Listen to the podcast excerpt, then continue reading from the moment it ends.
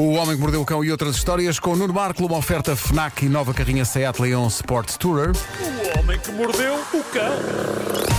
Título deste episódio: Não faça essas porcarias em reuniões, senhor, que ainda lhe levam o chihuahua e depois não há papel higiênico que lhe valha.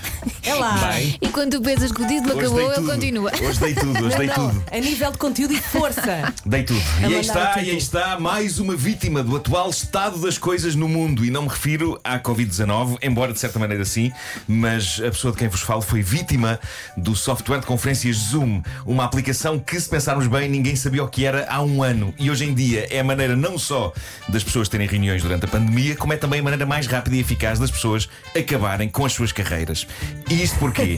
Por causa de uma coisa que por esta altura a humanidade já devia ter percebido. Não se dispam, nem façam porcarias quando estiverem no Zoom em reuniões. O que é aconteceu desta Porque vez? está provado, umas sólidas 70% das vezes em que achamos que não estamos a aparecer, estamos a aparecer. E que o diga aquele presidente da Câmara Brasileira, nós falámos disso há, há uns meses, ele decidiu tomar banho, lembram-se durante uma conferência de Zoom e mostrou-se por inteiro para a sim. sua equipa de vereadores. E, e que o diga agora, o cronista e comentador americano Jeffrey Tubin, este colaborador da CNN e da revista New Yorker, durante uma reunião de Zoom há uns dias com colegas, decide baixar as calças e retirar prazer do seu corpo. um homem, um homem credível. É um homem que vocês já todos de certeza que se cruzaram com, com ele nos, nestes canais, na, na- na CNN. Ahm, ele agora diz: Caramba, pá, isto foi um erro embaraçoso porque eu julgava que a câmara estava desligada. E mesmo que estivesse, bolas, talvez retirar prazer do seu corpo no fim da reunião. Eu sou sincero, eu nunca o fiz em nenhuma das nossas reuniões. Também porque tenho tremenda dificuldade em concentrar-me em duas coisas ao mesmo tempo. E porque estás aqui, não é? Mas, eh, pá, eu não- eh, Era difícil não ver. que urgente. Não, mas aquelas que a gente faz de zoom, é pá, às vezes podia acontecer, não é? Ah, mas Eu que- bem estranhei uma vez que chegaste atrasado ao nosso concerto.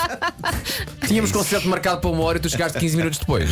Com ar estranho. ah, não vamos agora Mas com um falar sorriso. sobre a minha vida. Ah, claro, claro, uma coisa que sabe bem. Queria tanto falar sobre a tua vida. Mas que urgência. Fica para outra ocasião. Tá bem. Ah, mas que, que urgência foi esta? Nós estamos a falar de um senhor respeitável, na casa dos seus 60 anos, jornalista veterano, comentador de questões ligadas à justiça na CNN e agora sem trabalho, porque foi despedido quer da revista New Yorker, quer da CNN, o que talvez me pareça uma medida um bocadinho extrema, tendo em conta que isto pode de facto ter sido um acidente. Agora Não está-me a se- dar pena.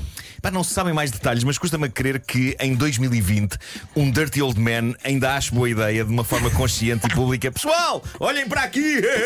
Ah, mas ele não fez isso com essa intenção, coitadinho. Pois eu acho que Ele não, acho que não. Deve, deve mesmo não ter é? sido um acidente, mas eh, a grande lição a retirar deste e de outros 753 mil casos recentes parece-me ser: malta, quando estiverem a reunir no Zoom, estejam a reunir no Zoom. Não tirem roupa, não retirem prazer do vosso corpo, não vão fazer necessidades à casa de banho com o portátil. Esta ideia das pessoas de que, como estão em casa, podem fazer tudo em reuniões de trabalho começa já um bocadinho a roçar a estupidez. É, Diz o tipo que, quando estávamos a trabalhar no confinamento, tomou ducha em direto. Não, não, não, mas calma. Ele Mas estava a sabias. contribuir para o programa. E tu não sabias estava o a... que estavas a fazer. Exatamente, ele não estava a fazer duas coisas ao mesmo tempo. Na prática, estava só a fazer uma, que era o programa. Mas Conteúdo, atenção, conteúdo. recorda, Exatamente. recorda o momento em que quando estavas a secar-te depois do banho, Sim. Tu, ah, eu não te estava a ver, mas Sim. tu vias-me a mim e era só esquisito, não Era era? esquisito, eu, tinha- eu pus, uma, pus uma pequena toalha a tapar a câmara, portanto eu estava a ver-vos eh, todo nu. E vocês não me estavam a ver, estavam a ver um padrão de uma toalha. Graças Era, a era. Deus. Também é uma grande ideia. Deixa-me dizer Se que a aquela toalha era transparente demais e isso ainda hoje assombra meus sonhos. Bom, e agora, a história fascinante de um chihuahua. E preparem-se, isto é uma história fascinante e surpreendente que vos vai apardalar forte. A pardalar. Pardalar. Ficar apardalado. Eu, eu adoro todas as raças de cães, embora o meu coração penda para os refeiros. Mas eu tenho uma certa desconfiança no que toca a chihuahuas, porque são muito pequeninos e eu tenho a sensação de que não houve um único chihuahua que eu tenha conhecido na vida que não me odiasse. Eles têm mau feitio, não têm? Têm. Eu não sei tenho se era uma de coisa os pisar. comigo. Vocês sabem o que eu acho do ar dos chihuahuas, não é? Eu tenho a sensação, sempre que olho para um chihuahua, que ele está com aquele olhar de tu não me irrites, tu não me irrites, isto vai dar porcaria.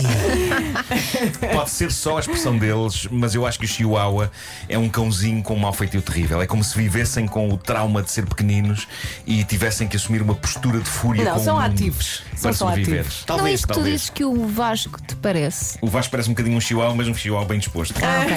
Era só para confirmar. Deixa-me só agradecer à Elsa o facto de se ter lembrado disso. Obrigado, Elsa. Na boa. É isso, é isso.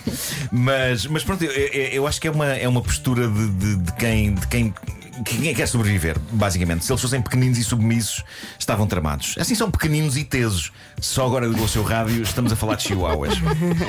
Agora, isto de serem pequeninos e tesos, ao mesmo tempo, tem de suscitar alguma admiração. Eles são pequeninos, mas não se ficam. Ninguém os pode acusar de não terem personalidade. E posto isto, vamos, vamos a uma história adorável sobre um chihuahua. Adorável, mas começa de maneira dramática. Umas pessoas búlgaras compraram uma chihuahua de 3 meses na Noruega. Aliás, devia ser mesmo pequenina. Não é? Se eles já e- são normalmente pequeninos, imagina quando, bebê. aliás, com- compraram na Bulgária, peço desculpa. E quando a cadela, eh, eu troquei tudo. Umas pessoas norueguesas, início, vai, rebenta a bolha. As pessoas norueguesas compraram um chihuahua há três meses na Bulgária. E quando a cadelita, Naya, chegou à Noruega, houve sarilho com as autoridades. Naya tinha feito a viagem com um falso passaporte. E as autoridades da Noruega tentaram então repatriar a pequena Chihuahua, mas a Bulgária recusou essa possibilidade por causa das regras da União Europeia no que toca a transporte de animais vivos. E a pobre Chihuahua, de 3 meses, ficou então numa situação de impasse e de ilegalidade aparentemente impossível de resolver. O que convenhamos é ridículo e só prova como este mundo está atulhado de burocracia. Porque isto parece um daqueles casos em que bastava haver um bocadinho de boa vontade de algumas pessoas envolvidas. Epá, e a coisa fazia-se e o mundo não acabava. É um Chihuahua, é uma Chihuahua.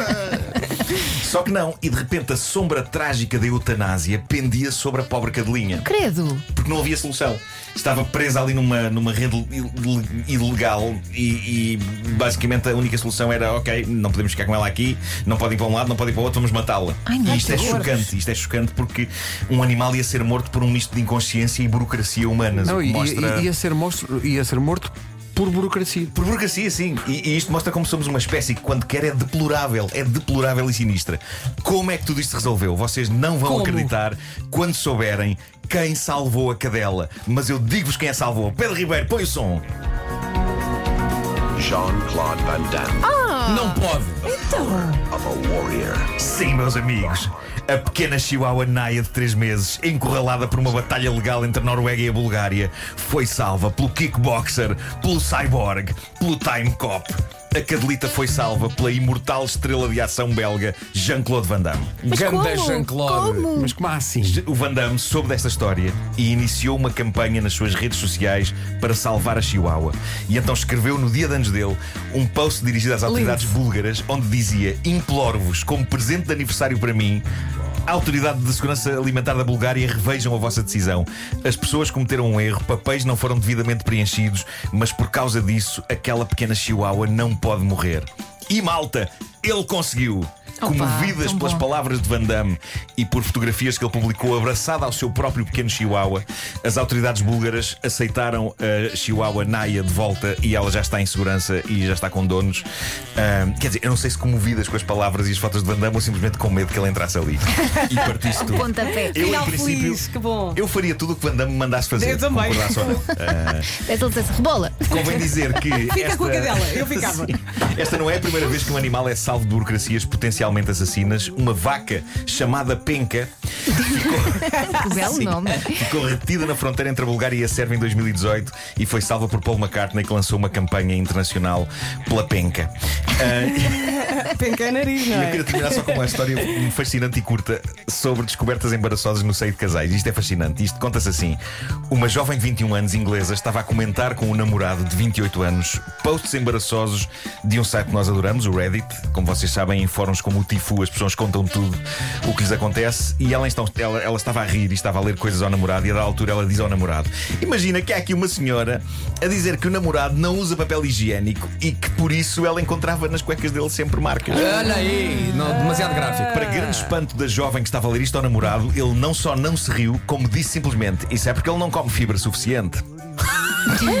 Silêncio de choque, e foi assim que esta jovem ficou a saber que, o seu namorado- também não usava papel higiênico para limpar o rabo. Ele garante que não precisa, é como se evacuasse plástico. Oh, meu Deus. Diz que nunca se suja, é como se evacuasse taparoeiros. Imaginem um taparoeiro a sair de vocês, ele diz que é tipo isso. E ela já ia, atenção, e ela já ia sair de casa quando aparece. Jean-Claude Van Damme. E resolve o problema, bem, incrível. Ele salva tudo. Incrível. É pá, grande Jean-Claude, né? Este casamento não há de acabar por marcas de travagem. Ai, ai. Eu adoro a expressão marcas de travagem. Ai, ai, eu não adoro. Marcas de travagem. O Homem que Mordeu o Cão foi uma oferta FNAC, chega primeiro às novidades e foi também uma oferta nova carrinha Seat Leon Sports Tourer. Ai, agora tenho uma imagem péssima na minha cabeça. Bom,